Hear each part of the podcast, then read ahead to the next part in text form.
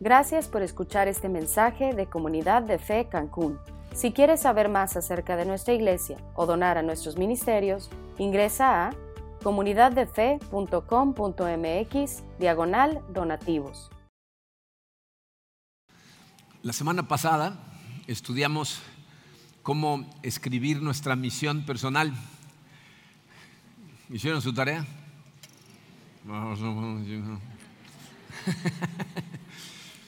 si no escriben estas cosas, les va a costar mucho trabajo hacer las que siguen. Van a ver cómo ahorita todo lo que vamos a aprender el día de hoy depende de que vengan haciendo todas las cosas que vemos en los demás. Fíjate, una vez que tú escribes tu misión personal, hay veces que yo pasé mucho tiempo trabajando eh, con gente eh, eh, como consultor, enseñándoles a hacer su misión. Muchas veces le preguntaba a la gente después de que la escribía, ¿cómo te ha ido con tu misión? Me dice, pues la verdad no me ha servido de mucho, ¿no? Dice, ¿qué has hecho de lo que escribiste ahí? Pues, pues nada, casi. ¿Por qué? Pues porque la verdad es que no he tenido tiempo. E, esa es la, respuesta que mucha gente da, es que no he tenido tiempo. Miren, la misión por sí misma no va a ser muy útil si no te das cuenta de que todos tenemos la misma cantidad de tiempo. El problema no es que tengas o no tengas tiempo, el problema es que no sabes cómo administrarlo, no sabes cómo organizarte. Por eso el día de hoy, fíjense, nos vamos a enfocar en lo que llamamos administración de vida. Y ahorita les voy a explicar exactamente lo que eso significa. Vamos a darle gracias a Dios y vamos a estudiar lo que significa administrar nuestra vida. Padre, te damos gracias, Señor, por tu amor. Te damos gracias, Señor, por ese intercambio incomprensible que hiciste de dar tu vida por la nuestra. Nosotros, pecadores, que no merecíamos absolutamente nada, distraídos, ni siquiera te estábamos buscando y tú, Señor, tomas la iniciativa, vienes a este mundo mostrándonos tu amor mueres en la cruz por nosotros para darnos vida. Gracias, Señor.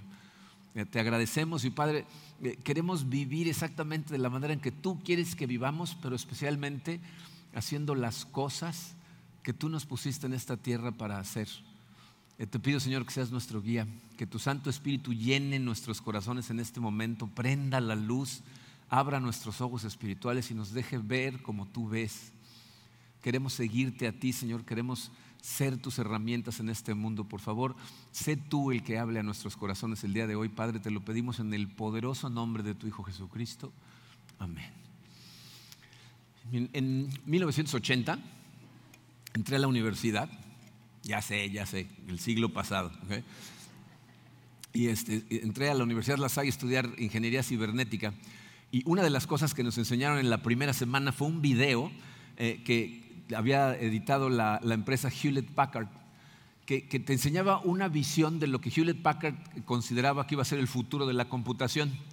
Y entonces en ese video eh, entraba un señor a su oficina y veía su escritorio con una pantalla muy grande, y entonces él le hablaba a la computadora, ¿no? le decía, computadora, tengo alguna llamada o mensaje, entonces salía un como robotcito en una ventanita y le decía, sí, tiene tres llamadas, hablo tal, hablo tal y hablo tal. Comunícame con tal. Entonces sonaba el teléfono, entonces se abría otra ventanita y salía la persona. ¿Qué tal? ¿Cómo estás? ¿No? Y el otro estaba alejado de la oficina. Espérame, espérame. Entonces ya se ponía enfrente. Oye, ¿qué pasó? ¿Hiciste el archivo tal? Sí, ya lo hice. A ver, vamos a analizarlo. Computadora, abre el archivo tal. Se abría, ¿no? En las dos Entonces empezaban a discutir. Entonces, e, esa era la visión que ellos tenían de cómo iba a ser la computación. La verdad, no estaban tan lejos de, cómo están las cosas hoy en día, ¿no? Pero cuando termina el video, eh, el locutor que está hablando en el video dice, para el año 2000, o sea, hace 20 años, el problema principal de la gente va a ser qué hacer con tanto tiempo libre. Levanten la mano todos los que tienen ese problema. No saben qué hacer con tanto tiempo libre. El jueves hice esa pregunta, un niño como de 8 años, solamente a esa edad, ¿no? Pero, pero la verdad es que si somos honestos, la tecnología, lejos de hacernos la vida más fácil, nos la ha hecho bastante más complicada. ¿Pero qué será? ¿Que, cada vez tenemos menos tiempo? Evidentemente no es el problema, ¿no? El problema es que no nos damos cuenta de la importancia del tiempo. Fíjense, los dos recursos más importantes que tiene el ser humano son su tiempo y su dinero. ¿Saben por qué son tan importantes? Porque si tú analizas en qué lo usas, las dos cosas, tu tiempo y tu dinero, se revelan tus verdaderos valores. Si tú quieres saber realmente qué valoras, qué es lo más importante para ti, Analiza en qué usas tu tiempo y en qué usas tu dinero. son tus dos recursos más importantes. Pero de esos dos, el más importante es el tiempo. El tiempo es un recurso que no es renovable. Una vez que lo usas se fue y no regresa. Entonces necesitamos aprender a, utilizarlo bien. Fíjense, cuando, cuando oyes a gente decir cosas como, dices, ¿qué estás haciendo? Matando el tiempo. El tiempo es tu vida. O sea, cuando decimos que Dios nos dio vida, estás diciendo que literalmente Dios te dio un espacio de tiempo para vivir y está limitado. Entonces necesitamos aprender a utilizar correctamente nuestro tiempo, porque fíjate, si no aprendes a manejar tu tiempo, nada aparte de en tu vida va a ser manejable. O sea, ningún área va a ser manejable si no sabes manejar tu tiempo correctamente. Por eso, fíjense, más que administración de tiempo, le llamo a esto administración de vida. Hoy vamos a aprender a administrar nuestra vida organizando sabiamente nuestro recurso tiempo. Fíjense cómo nos dice la Biblia. El, apóstol Pablo, en su carta a los Efesios, capítulo 5, versículos 15 y 16, dice, por tanto, cuidado con su manera de vivir. No vivan ya como necios, sino como sabios. Aprovechen bien el tiempo porque los días son malos.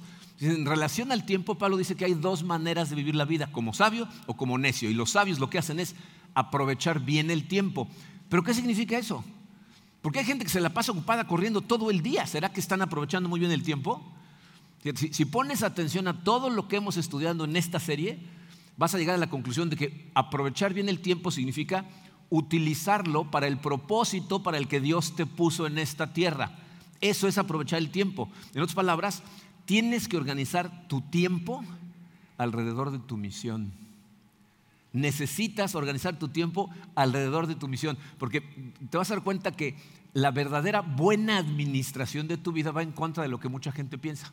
Hay gente que piensa que si eres un buen administrador de tu tiempo, vas a poder hacer más cosas en tu día. Pero es al revés. La gente que administra bien su tiempo hace nada más las cosas que lo ayudan a cumplir su misión personal y por lo tanto hace menos cosas de lo que normalmente hubiera hecho. O sea, elimina las que no van en la dirección correcta y se enfoca solo en las que surgen de su misión. ¿Cómo podemos lograr eso? Pues aquí les puse tres pasos que son muy simples, no fáciles, simples, que si los sigues vas a empezar a dirigir tu vida, enfocarla a cumplir tu misión personal. Obviamente esto asume que o ya escribiste o vas a escribir tu misión personal. ¿okay? Entonces, fíjate, paso número uno dice, define tus objetivos alrededor de tu misión. Entonces, necesitas tu misión si vas a definir tus objetivos alrededor de tu misión. Dice, como hablamos muy superficialmente la semana pasada, esto no se trata de ponerte simplemente objetivos. O sea, que tú dices, ¿qué objetivos quiero perseguir? Tienen que surgir de tu misión. La diferencia entre una persona que se basa en su misión y una que simplemente escoge objetivos, los que lo escogen en base a su misión están explotando su forma para perseguir el propósito de Dios para sus vidas. Eh, eh, el mundo nos trata de vender la idea de que podemos lograr lo que nosotros queramos. Tú ponte los objetivos que quieras, si le pones la cabeza a algo lo vas a poder lograr, no importa que sea. No es cierto. Escucha eso clarito. Tú no puedes ser simplemente lo que tú quieras. Yo, por ejemplo, en este momento podría decir, yo me voy a poner como objetivo empezar a tomar clases de canto, voy a cantar como Luciano Pavarotti, voy a cantar ópera y, eso es lo que voy a hacer. Y por más que trabaje en hacer eso, no lo voy a lograr, no lo voy a disfrutar ni ustedes. tú no puedes hacer simplemente lo que tú quieras. Puedes hacer todo lo que Dios te envió a este mundo para hacer. Todo lo que Él te envió para hacer, todo lo puedes hacer. ¿Por qué? porque te equipó para eso. Para eso te hizo como te hizo. Entonces, eso sí lo puedes hacer todo. Entonces, tiene que surgir, de tus objetivos tienen que surgir del propósito de Dios para tu vida que expresamos en nuestra misión personal. Dice, para resumir lo que dijimos hasta este momento en la serie, dijimos, éxito verdadero significa vivir para el propósito que Dios te creó para hacer. ¿Cómo determinamos ese propósito? Una manera es analizar mi forma cómo me hizo Dios. Porque al ver cómo me hizo Dios, eso revela para qué me hizo Dios. Luego dijimos, necesitamos después identificar cuáles son las cosas más importantes en nuestra vida. ¿Se acuerdan? Les dije, identifica tus 10 valores más importantes, identifica todos los diferentes roles en tu vida, o sea, todas las áreas en tu vida. Y después la pregunta era, ¿cómo se refleja mi propósito en cada uno de esos roles, en cada uno de esos valores? Si, si, contestas esas preguntas, surge una imagen de lo que es tu misión personal de vida. Entonces, lo que sigue a continuación es determinar objetivos. Objetivos no es otra cosa que descubrir qué significa tener éxito en cada uno de mis valores, en cada uno de mis roles. O sea, cómo se ve el éxito. Esos son los objetivos. Entonces, lo que tenemos que hacer como tareas, una lista de objetivos para cada rol, para cada valor, y eso lo que va a hacer es nos va a enfocar, o sea, nos va a dar un, como va, a limitar nuestra área de trabajo. Eso es lo que, lo que dice el apóstol Pablo. Eh, segunda de Corintios 10, 13, Pablo le dice a los corintios, Dios es quien señala los límites de nuestro campo de trabajo. O sea, la razón por la que Pablo le está escribiendo a los corintios, les está diciendo, en, el, propósito que Dios me dio a mí, eh, señala los límites de trabajo y ustedes caen dentro de ese límite, fíjense cómo continúa. Y Él nos permitió llegar hasta ustedes. O sea, porque nos dio este trabajo, ustedes caen dentro del límite de mi trabajo, dentro de la esfera de mi trabajo. Eso es lo que hace que te enfoques a través de objetivos basados en tu misión te, da los límites de tu campo de trabajo. Y miren, eso es importantísimo, que tengas esos límites, lo que hay adentro de esos límites muy clarito. Piensa tú, por ejemplo, en, lo que sucede cuando se contrata a una persona en una empresa. Si, yo, por ejemplo, eh, en mi casa contrato a una persona y le digo, quiero que pintes la pared de atrás de mi casa, tienes una semana para hacerlo, y lo dejo trabajar, y me voy de viaje y luego regreso, y, veo la, pared y sigue totalmente sin pintarse, ¿no? Sigue todavía llena de manchas, todo. Y le digo, ¿qué pasó con la pared? Me dice, pues mira, no pinté la pared, pero, pero corté el pasto, corté todos los setos, lavé todas las ventanas, lavé muy bien el piso. ¿Voy a estar contento con su trabajo y se lo voy a pagar? ¿Sí o no? No es de truco la pregunta, ¿eh? ¿Por qué no? Porque eso no es lo que lo mandé a hacer. Entonces, ¿cómo nos va a medir Dios a nosotros? De acuerdo al propósito al que nos mandó esta tierra. Entonces, de acuerdo a lo que Él espera de ti cuando llegues, te va a preguntar cómo usaste tus talentos para el propósito para el que te mandé. decíamos la semana pasada que tu misión personal es el reflejo de tu propósito en todos tus valores. Entonces, ahora lo que tienes que hacer es identificar objetivos a largo plazo para cada uno de tus valores, para cada uno de tus roles. Entonces lo que haces es, tomas tu lista de valores, que ya la tienen escrita todos, gracias a Dios, ¿no? Y entonces tienes tu lista de valores y lo que vas a hacer es, vas a comparar en cada uno y vas a preguntarte, ¿cómo estoy en este momento? ¿En dónde estoy? ¿Y en dónde debería de estar? Cuando en dónde estás y en dónde deberías estar es diferente, ese es un objetivo a largo plazo. Esos son los que tienes que identificar y escribirlos abajo de cada rol. Fíjense, una manera de hacerlo, la semana pasada les dije que si contestaban cuatro preguntas, la visión de su misión personal iba a ser más clara. En esas cuatro preguntas pueden encontrar un montón de objetivos. la primera pregunta era, ¿cuál va a ser el centro de tu vida? Entonces, en este momento, parte de tu análisis, ¿qué está al centro de mi vida? Analiza cómo usas tu tiempo y tu dinero. Y luego pregúntate, ¿qué debería de estar al centro de mi vida? Ahí tiene que haber objetivos. Eh, la, segunda pregunta era, eh, ¿cuál va a ser el carácter de tu vida? Es decir, ¿Qué principios de comportamiento van a dirigir tu comportamiento de en adelante? Hablamos de principios como honestidad, integridad, humildad, paciencia. Entonces, si tú escoges principios de comportamiento, tienes que preguntarte, ¿en dónde estoy realmente en esos principios? ¿Realmente siempre soy honesto? ¿Soy una persona siempre fiel, siempre paciente, siempre humilde? No, ¿en dónde debería de estar? Objetivos. Ahorita no estamos hablando de cómo alcanzarlos, de eso vamos a hablar la semana que entra. La cosa es que identifiques lo que significa éxito en esas áreas. La tercera pregunta era, ¿cuál es la contribución de mi vida? ¿Cómo uso mis talentos para cumplir el propósito que Dios me envió a cumplir? Bueno, ¿cuáles son tus talentos? ¿Cómo los puedes usar para su servicio? ¿Lo estás usando? No, objetivo. La última era, ¿cuál es el mensaje de tu vida? Tiene que ver con las inclinaciones de tu corazón. Hay cosas que tú sabes que deberías de estar diciéndole al mundo y no lo estás haciendo. ¿Cuáles son? Entonces, todos esos son objetivos a largo plazo. Y eso es lo primero que tienes que hacer. Por cada valor tienes que encontrar los objetivos a largo plazo que te van a llevar a donde quieres estar. ¿Ok? Lo que sigue pues, es identificar actividades semanales, o sea, hacerlos más chiquitos. Fíjate, el número dos en tu programa dice, Identifica actividades semanales, empezando por tus relaciones. Bien, e, estos son dos conceptos separados que necesitan ir juntos si quieres ser más efectivo. Te voy a explicar por qué. Fíjate. Yo no sé si alguna vez has tomado algún curso de administración de tiempo. Yo pasé muchos años estudiándolo y, aparte impartiéndolo. Y me di cuenta que la gente utiliza diferentes métodos. Casi siempre la gente empieza con el más simple, que es hacer una lista de cosas que hacer. ¿Cuántos de ustedes antes de salir de su casa dicen, a ver, tengo que hacer esto, esto, esto, esto, se hacen su lista?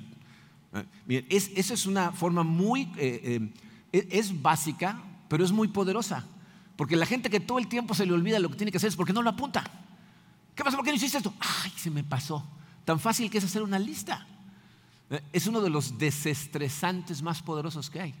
No te tienes que estar acordando. De hecho, bien, se dicen los expertos que si antes de irte a dormir haces una lista de lo que tienes que hacer al otro día, duermes mejor.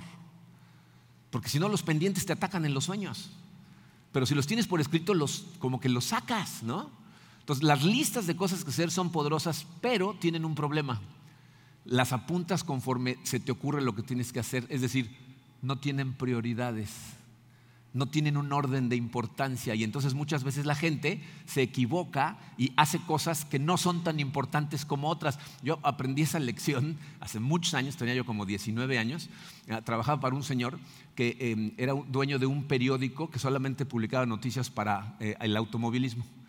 Y entonces una tarde, como por ahí de las 6 de la tarde, yo vivía allá en la Ciudad de México, me dice, este, necesito que lleves a la Renault una factura y pases por la imprenta donde imprimía su periódico y les dejes este tambacho de hojas. ¿no? Entonces empieza un aguacero de esos que paralizan la Ciudad de México y entonces de camino me quedaba la, imprenta. Entonces iba yo en un tráfico de esos que apenas se van moviendo con el aguacero y dije, pues dejo las hojas en la imprenta y luego me voy a la Renault, dejo la factura y ya me regreso. ¿no? Entonces hice como una hora y media o dos a la imprenta, dejé las hojas, me voy hacia la Renault y cuando llegué la Renault ya había cerrado sus oficinas, ya no me aceptaron la factura. Y resulta que la persona que autorizaba el pago de la factura, ese era su último día, el que había contratado los anuncios para el periódico, y entonces ya no quisieron pagar la factura. Entonces mi jefe se enojó mucho conmigo y me despidió. ¿no? ¿Por qué? Le digo, pues es que no me dijo cuál era primero, cuál era más importante. Me dijo, la imprenta está abierta 24 horas, la Renault cierra a las 8.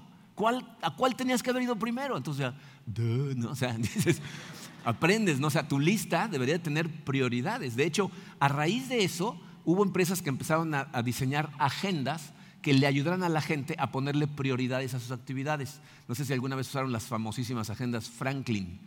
Eran agendas que te empujaban a ponerle prioridad a las actividades. Y te voy a decir cuál era la enseñanza más básica. Te decían, esto se llama el ABC de la administración de tiempo. Tú vas a tomar la lista de cosas que tienes que hacer y la vas a dividir en tres grupos. Las A's son las que tienes que hacer hoy. Las B's, las que deberías de poder hacer hoy. Y las C's, las que si te sobra tiempo, pues de una vez las haces hoy. Ya que las tienes separadas en esos tres grupos, tomas las A's y dices, de estas, ¿cuál es la más importante? Y esa se llama A1. Luego, ¿cuál sigue? 2, A3, A4, luego las B's, luego las C's. Dice, los expertos en administración de tiempo se dieron cuenta que cuando la gente no hace eso, les voy a decir lo que hace hacen primero las As que más les gustan y luego se pasan a las Bs. Hacen las Bs que más les gustan y se pasan a las Cs. Y luego hacen las Cs que más les gustan y normalmente están dejando para después las As y las Bs que no les gustan. ¿Saben hasta cuándo? Hasta que se convierten en una emergencia. Y entonces andan corriendo como bomberos haciendo las cosas porque no las hicieron cuando las deberían de haber hecho y las están haciendo con prisas y las hacen mal y están estresados y no tienen tiempo. Entonces necesitamos aprender a ponerle prioridad a las cosas. Ahora, curiosamente, aun cuando la gente empezó a utilizar ese tipo de agendas, el resultado en la vida de la gente no era mejor. O sea, la gente seguía teniendo vidas estresadas, tenían unas agendas milimétricamente escritas que tenían un efecto dominó. Una de las actividades se hacía más larga y hacía un efecto dominó en donde todo se echaba a perder al día. Entonces, no ayudaban por dos razones principalmente. Una, porque casi todas las prioridades que la gente escribía tenían que ver con cosas materiales. O sea, en la agenda no había un espacio para las relaciones humanas, no habría un espacio para eso. Y otra, porque la gente tiende a confundir la importancia de las cosas con la urgencia de las cosas. Todas las actividades que tú llevas a cabo en el día están determinadas por esos dos factores. Cada actividad que tú haces tiene un nivel de importancia y un nivel de urgencia. Y si no conoces cuál es la diferencia entre estos dos, te vas a confundir y vas a cometer un montón de errores. Las actividades urgentes son actividades que requieren atención inmediata. Y mientras más inmediata sea la atención que requieren, es más urgente. Pero eso no cambia su nivel de importancia. Simplemente cambia su nivel de urgencia. Las actividades importantes son las actividades que te acercan a un objetivo. Si una actividad no te acerca a un objetivo, no es importante. Entonces, ¿se dan cuenta de la importancia de tener objetivos en todas las áreas de tu vida? Si tú no tienes identificados objetivos en todas las áreas, ¿cómo sabes que lo que estás haciendo es lo que deberías de estar haciendo? ¿Cómo sabes que no estás perdiendo el tiempo haciendo algo que no te está llevando a ningún lado? Entonces, deberíamos de tener objetivos en todos lados. Y fíjense, si haces las cosas como las estamos estudiando aquí, eh, la importancia se puede decir de otra manera. No es lo que te acerca a un objetivo, sino lo que te acerca a cumplir tu propósito. Porque tus objetivos surgieron de tu propósito, de tu misión. Entonces, a la hora de medir cuál es importante, cuál es urgente, deberías de poder determinarlo. Y miren, podría darles ahorita una clase, cuando me dedicaba yo a dar seminarios de administración de tiempo, les podía enseñar una fórmula complejísima de cómo lograr esa distinción, pero hay una forma mucho más fácil, mucho más práctica y de hecho totalmente bíblica, que es cuando empiezas siempre por la gente. Por eso dice, hay que eh, identificar actividades semanales empezando por tus relaciones. La Biblia nos dice que lo más importante a tu alrededor es la gente. Eso es lo único eterno que hay en el mundo material, la gente. Entonces tenemos que empezar por analizar nuestras relaciones personales. El ser humano tiene cinco dimensiones de relación. Es como, esto es como un pentatlón. ¿Saben lo que es el pentatlón? Es una competencia deportiva con cinco deportes diferentes. Para tener éxito tienes que ser bueno en los cinco no en uno o en dos, en todos. Eso es lo que le da balance a tu vida. Entonces, dice su programa, cinco dimensiones en tu vida. Necesitas ponerle objetivos a las cinco dimensiones que vamos a ver aquí. Letra A dice, tu persona. Tú tienes una relación contigo y necesitas invertir tiempo, ponerle objetivos a esa relación. Para entender en qué áreas de tu vida necesitas ponerte objetivos, podemos ver cómo nos dice la Biblia que crecía Jesucristo. Lucas 2.52 dice, Jesús siguió creciendo en, fíjense, las cuatro dimensiones, sabiduría, estatura, cada vez eh, más gozaba del favor de Dios, esa es otra, y de toda la gente. Entonces, tú en tu relación personal necesitas tener objetivos, primero en crecer en sabiduría, eso significa intelectualmente. ¿Qué necesito hacer intelectualmente para, para ir en la dirección correcta? Dios me dio una forma que me hace querer hacer ciertas cosas. Entonces, ¿qué tengo que estudiar? ¿Cómo me tengo que preparar? ¿Qué carrera tengo que estudiar? Eso es parte de tu forma. Y miren, yo hay veces que me sorprende cómo la gente no ve clarito eh, eh, eh, el área intelectual en la que tiene que trabajar en su vida. Em, cuando el primer hotel en el que trabajé, en Ixtapa en 1989, el, subcontralor del hotel le ofrecieron el puesto de contador en la misma cadena, pero en otro hotel, ¿no? en, otra, en otra plaza. Entonces fueron a entrevistarlo y cuando salió le dije, ¿qué tal? ¿Cómo te fue? Me dijo, pues no me lo quisieron dar porque piden el inglés y yo no hablo inglés. Y le dije, ¿qué vas a hacer? Me dijo, pues voy a buscar una cadena donde no pidan inglés. ¿Cuál debería ser su objetivo para desarrollo intelectual? ¿Qué necesito para seguir la carrera que estoy queriendo seguir? Y acuérdense, todo esto tiene que ver con la gloria de Dios. En, en el área donde trabajas tienes que ser un ministro, es un ministerio pero tienes que prepararte para triunfar en ese camino. Entonces, ¿cuál es tu objetivo intelectualmente hablando? Luego dice, creció en estatura. Esa es tu salud. ¿Cómo está tu salud? Físicamente hablando, ¿cómo estás? ¿Estás sano? ¿Cómo deberías de estar? En esta semana, una de mis hermanas mandó un video en donde decía que si eres mayor de 40 años de edad, necesitas poder estar sentado en una silla, cruzar los brazos y pararte usando una sola pierna. Si no puedes, si eres mayor de 40 años de edad, a los 70 años ya no vas a poder caminar. Ahorita lo practican, al rato lo intentan, ¿ok? no, a ver, yo quiero saber, ¿no? Brazos cruzados, una sola pierna y luego con la otra. Si no puedes, no vas a poder caminar cuando llegues a los 70 años. Entonces, ¿dónde está tu salud? ¿Cómo está tu alimentación? ¿Comes como deberías de comer? ¿Sabes cómo deberías de comer? O sea, esos son objetivos que te tienes que poner. Luego dice, crecía cada vez más, gozaba del favor de Dios. ¿Qué es eso? Espiritualmente. ¿En dónde está tu relación con Dios? ¿Realmente conoces a Dios?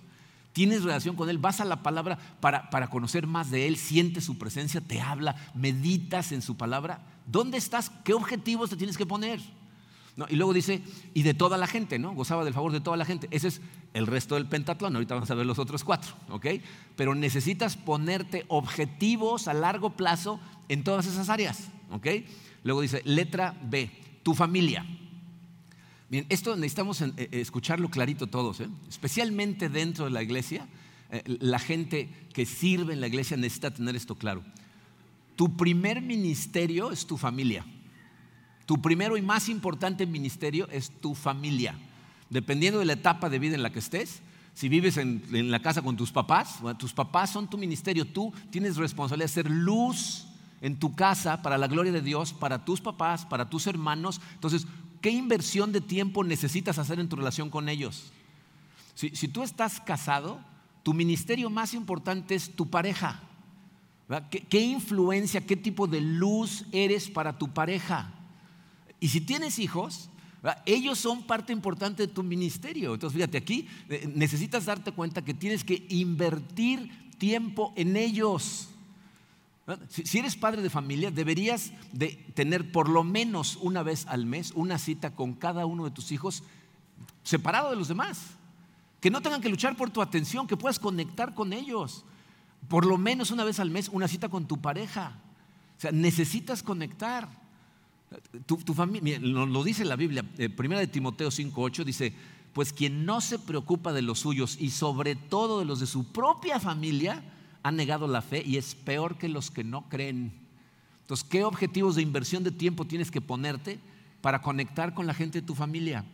Ah, letra C, tu familia en Cristo.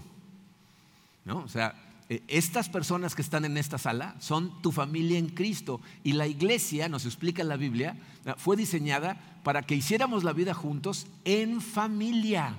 Eh, dice Efesios 2.19, por lo tanto, ustedes ya no son extraños ni extranjeros, sino conciudadanos de los santos y miembros de la familia de Dios. Somos todos miembros de la familia de Dios. Entonces, ¿cómo estás conectando con esta familia? para mí una de las cosas más, más maravillosas que veo en la iglesia a través de todos estos años es la cantidad de personas con las que tengo una relación de, de hermandad en Cristo, que son mejores que amigos, que si no estuviéramos en la iglesia jamás se me hubiera ocurrido entablar una amistad con ellos porque somos totalmente diferentes. Pensamos diferentes, tenemos gustos diferentes, pero estar en Cristo nos ha hecho profundizar nuestra relación y es algo maravilloso porque nos complementamos mutuamente. Entonces necesitas objetivos. ¿Cómo estás dirigiendo tu vida para invertir en tiempo que te ayude a hacer la vida junto con tu familia en Cristo? Letra D, tu trabajo. Esa es otra área de relación que es muy importante. Y miren, esta es una que verdaderamente me sorprende cómo la gente no entiende lo que esto significa y la relación que tiene con su éxito profesional. hace como 30 años, eh, el Instituto Carnegie en Estados Unidos eh, encargó un estudio para determinar qué es lo que hace que la gente tenga éxito profesionalmente hablando. Entonces, publicaron sus estudios después de que los terminaron y las otras universidades no les creyeron. Eran tan, tan radicales los resultados que dijeron, esto no puede ser posible. Y entonces la Universidad de Harvard encargó su propio estudio. Ellos eran conscientes de que había alumnos que salían de la misma generación, algunos de los mismos salones, y unos tenían mucho éxito y otros les batallaban para tener éxito. Entonces dijeron, ¿qué estamos haciendo mal? ¿Por qué unos sí y otros no? Entonces encargaron a un grupo de expertos que lo siguieran por años, entrevistando a la gente con la que trabajaban, analizando sus comportamientos. ¿Saben qué descubrieron? Lo mismo que Carnegie, ¿eh? el Instituto Carnegie, pero estos fueron los resultados. Según ellos, 15%, o sea, solo 15% de las razones por las que una persona tiene éxito tiene que ver con su conocimiento del trabajo. ¿Oyeron eso? todo lo que sabes, todo lo que aprendiste en la universidad, toda la experiencia que obtienes trabajando en una empresa, todo lo que te enseñaron los mentores o jefes que tuviste, todo junto cuenta por 15% de las razones de tu éxito. Y según ellos, 85% de las razones del éxito del ser humano, profesionalmente hablando, tiene que ver con su habilidad para relacionarse con la demás gente. Cuando yo escuché esos eh, datos, tampoco los creí. Dije, ¿cómo es posible? O sea, todos los años que fui a la universidad, todos los estudios que estoy haciendo, todo lo que me pasa todo el tiempo metiéndome, la experiencia que tengo, 15%. Y entonces hice mis propios experimentos. Dije, tengo que ir a investigar. ¿Y saben a quién fui? A gerentes de recursos humanos. Les preguntaba, ¿puedes hacer un estudio de la cantidad de gente que tuvieron que despedir el año pasado por razones imputables al empleado? No porque bajó la temporada, por, por cosas que el empleado hizo. Y cuando hacían la lista les decía, ¿qué porcentaje es por falta de capacidad de conocimiento y cuál por relaciones? Más del 90% era por sus relaciones humanas. Se quejaban los clientes, se quejaban sus compañeros, se quejaban sus jefes, nadie quería trabajar con ellos. Poquitas personas son despedidas porque no aprenden a hacer su trabajo bien. Casi todas son despedidas por sus relaciones humanas. Daniel Goldman, un psicólogo que se hizo muy popular hace unos años, escribió un libro que se llamó La inteligencia emocional. Y en ese libro él, decía que él había descubierto que la gente más exitosa profesionalmente hablando no era la que tenía el coeficiente intelectual más alto, sino el coeficiente emocional más alto. Es decir, una persona que tiene la capacidad de identificar las emociones en la gente a su alrededor y tratarlas de acuerdo a cómo se sienten, tiene mucho éxito profesionalmente. Entonces me da mucho gusto darme cuenta que Harvard, Carnegie, y Daniel Goldman descubrieron cosas que la Biblia nos enseñó hace dos mil años. Porque esto es lo que nos viene diciendo la Biblia desde un principio, que si tú te interesas por la gente a tu alrededor, vas a tener éxito. Fíjense lo que dice Filipenses 2.4. Cada uno debe velar no solo por sus propios intereses, sino también por los intereses de los demás. Entonces, ¿qué tipo de inversión de tiempo haces en conectar con la gente con la que trabajas para conocerlos mejor, para saber de dónde vienen, por qué están sufriendo, qué cosas han pasado en su pasado que los hacen comportarse como se comportan ahora? ¿Cuánto tiempo inviertes en esas cosas? Me, sorprende, ¿eh? yo trabajé mucho tiempo como consultor de empresas y, y los directores de hoteles, gerentes de recursos humanos que dicen, es que aquí no venimos a ser amigos, esto es trabajo. Pasas 18 horas ahí al, día. Esto es más familia que tu familia. Eh, las relaciones son cruciales para tener éxito y la gente no lo ve. Entonces, ¿qué objetivos necesitas ponerte para conectar con la gente con la que trabajas? Porque de eso depende tu éxito ahí. Y por último, letra E, dice, el mundo. ¿no? El resto que queda fuera de las anteriores, ¿no? O sea, tus relaciones con el mundo. Y esta, fíjate aquí, este punto depende de dos cosas. Uno, de tu forma. ¿no? Vimos la semana pasada que tu corazón son las inclinaciones que tienes hacia ciertas cosas. ¿no? Entonces, ¿hacia dónde te empuja tu corazón? Esas son tus relaciones en el mundo, combinadas con en dónde te puso Dios. ¿no? ¿Quiénes son tus vecinos? La gente con la que vas al gimnasio, los papás de los amigos de tus hijos. Ese es el mundo. Entonces, ¿qué objetivos te tienes que poner? Para preocuparte por la demás gente, porque nosotros no vivimos nada más para nosotros. Fíjense lo que dice Romanos 14, 7. Porque ninguno de nosotros vive para sí mismo, ni tampoco muere para sí. O sea, tenemos que vivir para la gloria de Dios y eso significa vivir para los demás. Si tú añades en tu agenda todas las actividades que tienen que ver con relaciones humanas, tu agenda va a estar completa, porque las que no tienen que ver con relaciones son normalmente las que tienes en tu agenda. O sea, son las que ya pones ahí. Entonces tienes que añadir ahora las que son relacionales. ¿Ok? Y por último, punto número tres, dice, ahora armoniza tu agenda con tus valores. Ahora lo que tienes que hacer es organizar esas actividades que necesitas hacer semanalmente, pero basado en tus valores. Dice, es evidente que para hacer esto vas a necesitar una agenda. No tiene que ser una agenda cara, a lo mejor eres millennial y lo que quieres hacer es usar un dispositivo, lo que tú quieras. A lo mejor eres a la antigüita como yo y prefieres a mano. La cosa es que necesitas una agenda en donde, para empezar, en tu agenda tienes que tener tu misión personal para que cada vez que acudas a tu agenda, primero leas tu misión. Va a llegar un momento en donde ya no vas a necesitar leer tu misión, porque la vas a guardar en tu corazón si la lees las suficientes veces. Pero necesitas empezar por tenerla a la mano. ¿okay? Haces tu tarea de estos puntos anteriores que acabo de decir, y entonces vas a tener una lista de objetivos para cada relación, para cada área de tu vida a largo plazo. Y en este punto de lo que se trata es dividirlos en objetivos pequeñitos semanales, es decir, cada semana tú necesitas para empezar a escoger un día que va a ser tu día de administración de vida. El mismo día cada semana, puede ser el sábado en la tarde, el domingo en la tarde, el lunes a primera hora, el día que tú quieras, pero siempre el mismo a la misma hora. ¿ok? Entonces lo que vas a hacer es, tomas un objetivo a largo plazo y te preguntas, ¿qué actividad puedo hacer esta semana que me acerque un paso a este objetivo a largo plazo? Esa es la pregunta. ¿Cómo me acerco a, este objetivo? Y luego lo que tienes que hacer es ponerlo en tu agenda. A lo mejor eh, estoy pensando en eh, tener, eh, bajar de peso, ¿no? tener mi mejor salud. Bueno, ¿cuál es mi siguiente paso? A lo mejor es ir y analizar cuánto debería de pesar, ir a hablar con un nutriólogo, comprar un libro, entrar a internet. ¿Cuándo lo voy a hacer? Y lo pones en tu agenda. A lo mejor es invertir en tiempo con, mis hijos. Bueno, pues, dos veces al mes, porque tengo dos hijos, voy a llevar a uno tal fecha, al otro tal fecha, nos vamos a ir a comer un helado y a jugar al parque. ¿Qué día? ¿A qué hora? O sea, ponlo en la agenda.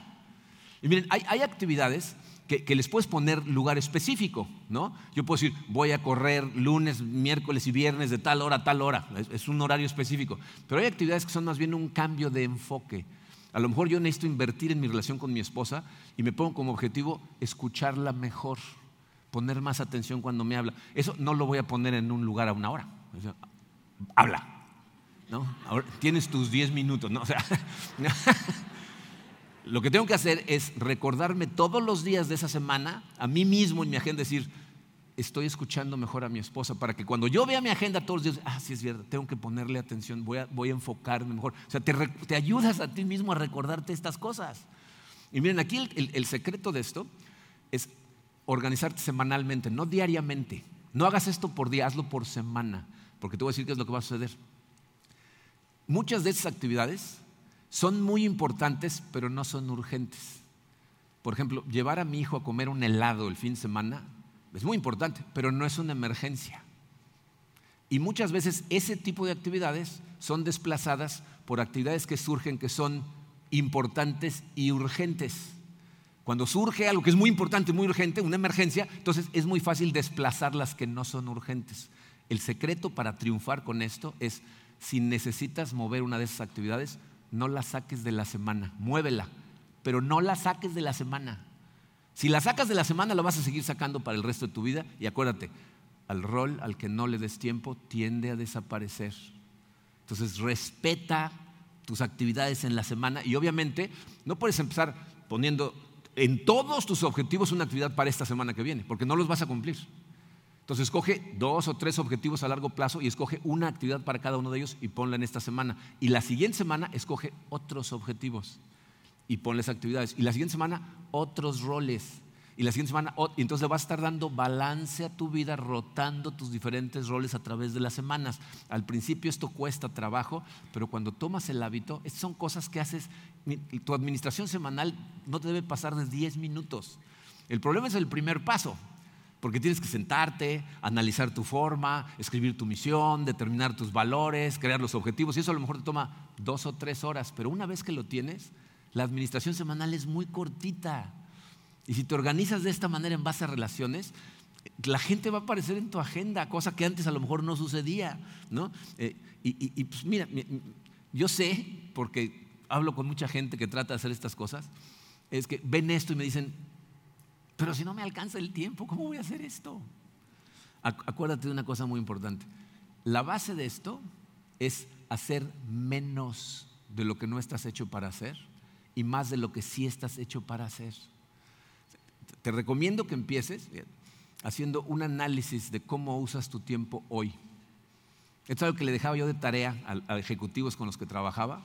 Les decía, por tres días, imprímete unas hojas que dividan tu día en periodos de tiempo muy chiquitos.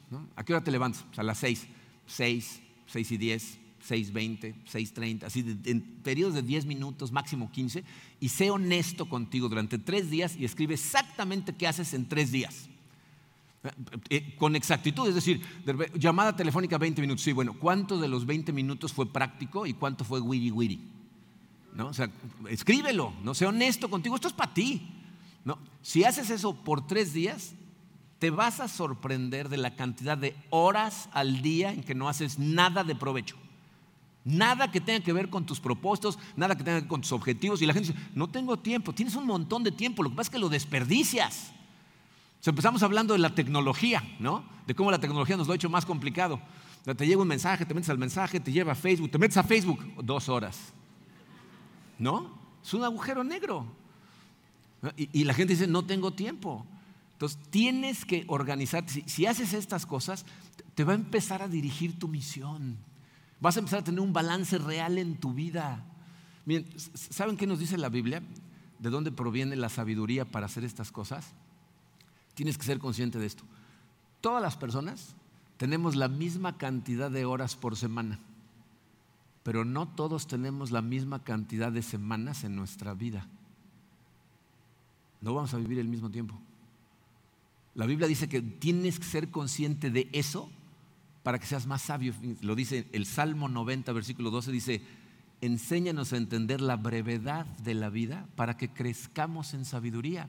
A la gente no le gusta pensar en que se va a morir. Cuando somos menores de 30 años pensamos que somos inmortales, vamos a vivir para siempre. Es cuando empezamos a acercarnos a la edad más alta, que es como el paracaidista que va hacia el piso y cada vez se ve más cerca del piso, ¿no? Se dice, me estoy acercando peligrosamente, ¿no? Pero la verdad, miren, esta es una lección que a mí me hubiera encantado aprender mucho más joven. No saben el dolor y la frustración que tengo en mi corazón por la cantidad de tiempo que desperdicié con mis hijos cuando eran chiquitos. Crecen a una velocidad y se van. Cuando te das cuenta ya no están necesitas aprovechar el tiempo. Necesitas verdaderamente... Eh, ¿Saben quién sin darse cuenta me ayudó con esto? Eh, eh, Marcela Cerón, que es miembro de nuestra iglesia, cada año nos regala un calendario. Y es de esos calendarios que le arrancas una hoja todos los días, ¿no? Trae el número del, día y un versículo. y la primera vez que nos regaló uno, yo lo empecé a usar, empecé a ver gráficamente cómo se estaba yendo mi año cada vez más flaco, más flaco, más flaco. Más flaco. Cada vez que arranco una de estas estoy intercambiando un día de mi vida por lo que hice hoy. Entonces pregúntate, ¿cada actividad que haces en tu día vale la pena lo suficiente para intercambiar un día de tu vida por esa actividad? ¿Por eso que estás haciendo? ¿Te está acercando a tus propósitos? ¿Estás viviendo para la gloria de Dios? ¿Te sientes pleno con lo que estás haciendo? o estás tirando tus días a la basura? Simplemente los estás gastando. Chequé esta semana, según Google, la expectativa de vida para los hombres en México ahorita es de 77 años. Si eso es cierto, si yo me muero el día de mi cumpleaños, cuando cumpla 77 años, me quedan 6.200 días de vida. ¿Qué voy a hacer con esos días? ¿Cuántos te quedan a ti? ¿Qué vas a hacer con esos días? ¿Saben qué es crucial? Les voy a dar unas tareas. ¿eh? Se las puse ahí y ahorita les voy a decir qué es, qué es crucial que hagan con ellas. Están muy simples porque ya las expliqué con todo lo que dijimos. Fíjense, tarea uno, define objetivos para todos tus valores de acuerdo a tu propósito.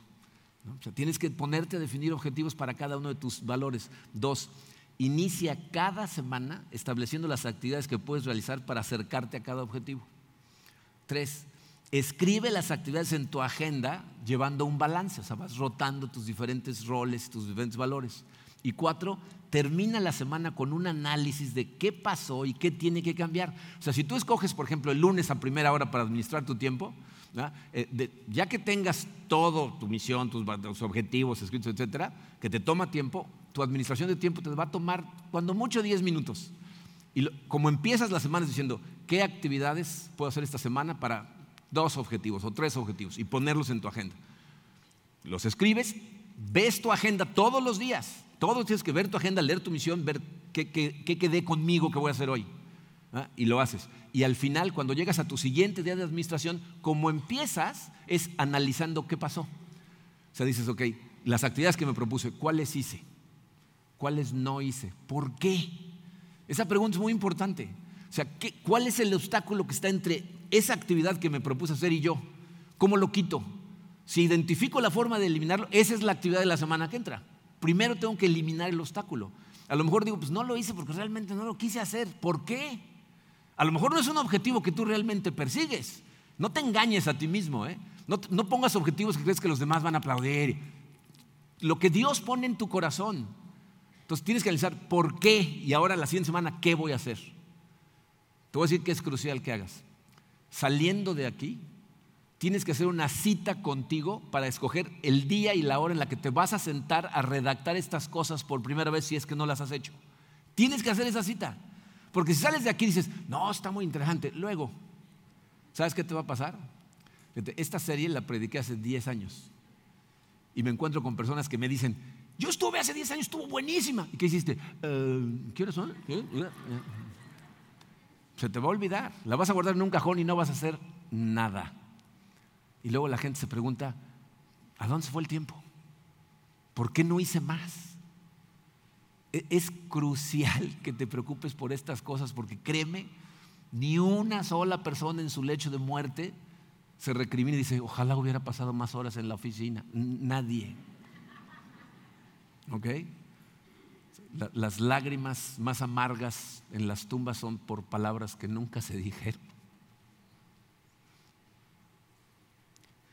Acciones que no hicimos. No dejes que se te vaya la vida. Toma acción hoy. Vamos a orar.